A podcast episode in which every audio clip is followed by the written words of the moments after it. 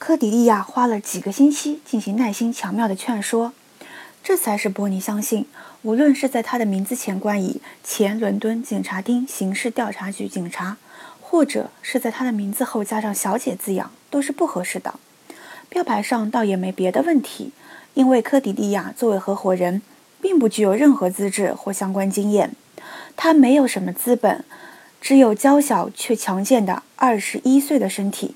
以及不可小觑的智慧，对此他怀疑伯尼对他与其说是欣赏，倒不是说感到不安，并对他自己半是恼火，半是怜悯。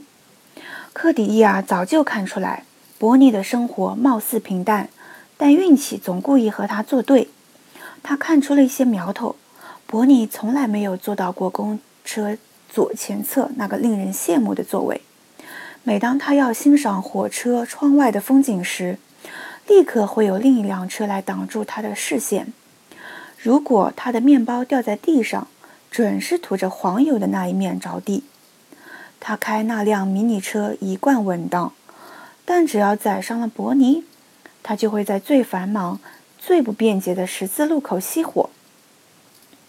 有时他想，当初因一时的情绪消沉或任性自虐而接受他的合伙邀请，这样做是不是自投了他那张倒霉的罗网？而他也认定自己无力改变这种现状。楼梯上一如既往弥漫着腐臭的汗味、家具油漆味以及消毒水味，暗绿色的墙壁一年四季都那么潮湿，好像会分泌出混杂着落魄与。失败的张气来。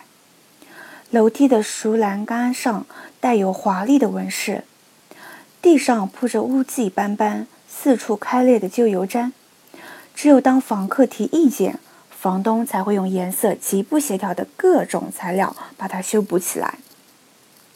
侦探事务所在四楼。克迪利亚进门时没有听见键盘的敲击声，他看见。斯帕肖的小姐正忙着清洁那台打字机，那机器已经老掉牙了，因此经常招致抱怨也情有可原。他抬头看了科迪利亚一眼，脸上露出不满的神情，后背像空格键一样挺得直直的。我一直在琢磨你什么时候才来，格雷小姐。我很担心普莱德先生，他肯定在里间的办公室里，但里头一点动静都没有。门也锁着。科迪利亚的心头掠过一丝寒意，他用力转了转门把。你为什么不想想办法？我能怎么办呢，格雷小姐？我敲过他的门，还大声跟他打了招呼。这可不是我该过问的事儿。我只是个临时打字员，在这儿什么权利也没有。如果他答应了，我可就尴尬了。毕竟他有权待在自己的办公室里。再说了，他究竟在不在里面，我也说不准。他肯定在，门是锁着的，而且他的帽子还在这儿。伯尼的软呢帽就挂在弯弯的衣帽架上，这是一顶圆顶礼帽，上翘的帽檐有点脏了，散发着孤独与衰老的气息。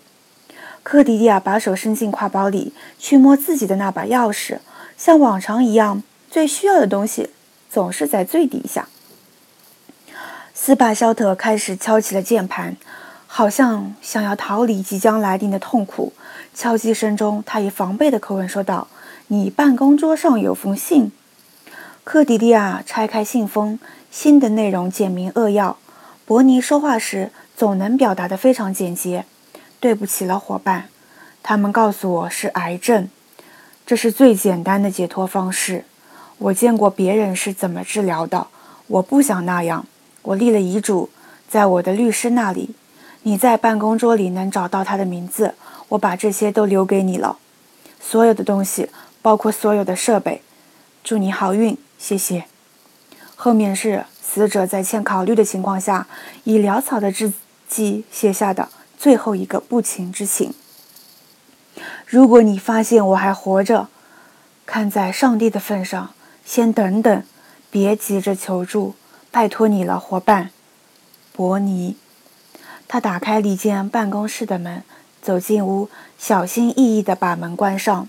眼前的情景让他松了口气，没有等待的必要了，伯尼已经死了。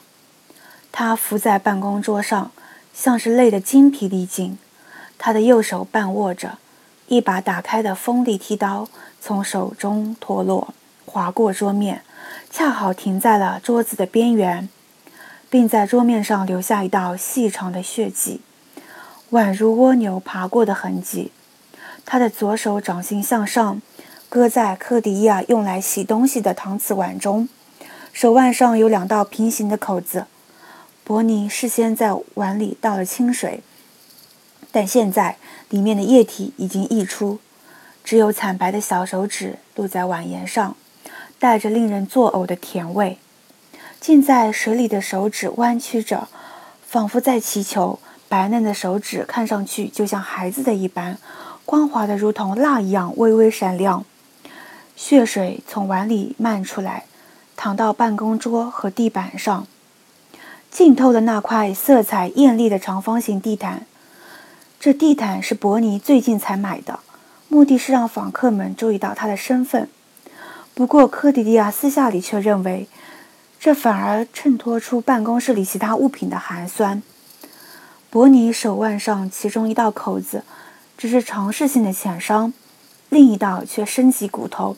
切口已经失去了血色，就像解剖教科书上的图示那样清晰可辨。科迪迪亚记得，伯尼曾讲过自己年轻当警察时，第一次巡逻发现的就是一起自杀未遂事件。那是个老人，蜷缩在一间仓库的门洞里，用一只破瓶子割开了自己的手腕，但是一个凝固的血块覆盖住了血管断面，于是。他又被拽回那种求死不能的生活。伯尼记住了这一点，并采取措施防止了血液凝结。他发现他还采取了另一项措施：办公桌右边有一只空茶杯，是他给他倒下午茶用的杯子。杯口和杯壁上沾了一些粉状物，可能是阿司匹林或巴比妥。他的嘴角挂着一道类似的粘液痕迹，已经干透了。他的嘴唇微微皱起，半张开着，像个任性又易受伤害的孩子正在熟睡。他把头伸进办公室，轻声说：“普赖德先生死了，别进来，我在里面打电话报警。”